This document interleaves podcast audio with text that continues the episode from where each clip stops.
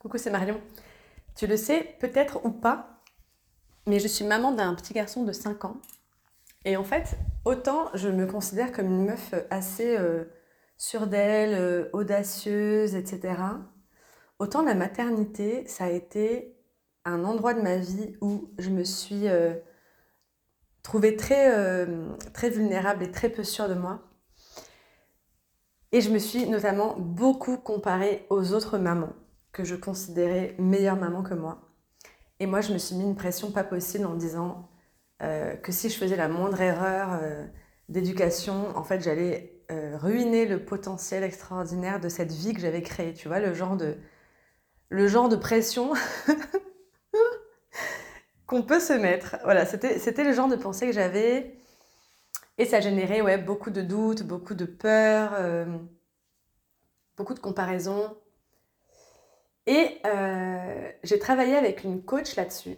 J'ai travaillé notamment sur mes valeurs, ma vision de, la maternité, de la parentalité, de l'éducation et mes valeurs personnelles que j'honorais, que je voulais honorer dans, dans ce rôle-là. Et depuis que j'ai travaillé mes valeurs, je dois dire que je suis de plus en plus euh, tranquille et confiante dans mon rôle de maman. Si je te parle de ça, bien sûr, ça a un lien avec l'entrepreneuriat. Euh, j'ai constaté que le travail des valeurs est un des, des, travaux, un des travaux euh, fondamentaux de l'accompagnement que je propose aux entrepreneuses solo. Parce qu'en fait, c'est pas souvent un exercice qu'on prend le temps de faire. Ou alors on, on croit qu'on a certaines valeurs, des mots qui sonnent bien, des trucs qui sonnent bien, mais qui ne sont pas forcément les nôtres, ou qui sont plus forcément d'actualité parce qu'on change aussi dans la vie. Et en fait, quand es, à partir du moment où tu connais tes valeurs, ça aide énormément à prendre des décisions, à assumer certaines directions, certaines prises de position, et à moins te sentir euh, impacté négativement quand les autres font pas pareil ou quand les autres te font des remarques euh, ou des critiques ou des, ou des conseils qui sont pas alignés avec tes valeurs en fait. Les valeurs, c'est vraiment le... Je sais pas comment... Je sais pas quelle image je pourrais prendre, c'est vraiment le, le sol. C'est le sol sur lequel tu avances quoi. Si t'as pas de valeur, tu t'enlises dans des sables mouvants ou tu tombes dans des précipices. je sais pas quelle image te parle, tu vois, mais voilà, les valeurs quoi. Récemment, j'ai commencé euh, à travailler avec une, dirigeante et euh, sa problématique principale, c'était je ne me sens pas légitime dans cette nouvelle posture de, dirigeante avec du management d'équipe, etc. Elle a toujours été chef de projet, donc toujours opérationnelle, et là, elle changeait de posture. Et, du coup, voilà, elle avait plein de questions, plein de doutes, de peurs, etc. Et on a défini sa valeur principale ensemble qui était du coup la bienveillance. Et à partir du moment où elle a compris, ressenti que c'était sa valeur fondatrice, elle a compris que si elle faisait des choix et, si elle se comportait en honorant cette valeur bienveillance, en fait, elle ne pouvait pas se tromper.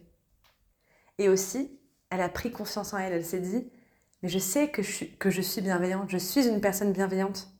Je peux être une manager bienveillante. J'ai confiance dans ma capacité à faire les choses du mieux possible parce que je le ferai toujours en choisissant la bienveillance. Et ça paraît presque trop simple, dit comme ça, mais en fait, poser ses valeurs, c'est énorme, c'est énorme, ça change tout. Et moi, je t'ai parlé de mon expérience de maman, euh, là, je t'ai parlé d'une expérience de dirigeante, d'une personne qui change de, de poste au sein de son entreprise. C'est arrivé récemment avec euh, une solopreneuse avec qui je travaille dans mon mastermind des BBF. On, a défini ses valeurs et à partir du moment où elle a compris ses valeurs, elle a complètement changé d'attitude et de positionnement euh, sur les réseaux sociaux. Et en fait, ça a été le moment où elle a commencé à avoir tellement de demandes euh, de prospects qu'elle a dû fermer son agenda et là, elle en est au stade où elle va déléguer parce qu'elle ne peut plus euh, assurer toute seule, euh, bah, répondre toute seule à toutes les demandes. Tout simplement parce que elle a, elle s'est mise d'accord. On dit en fait, on s'aligne à ses valeurs. Ça vient de là, hein, l'expression être aligné.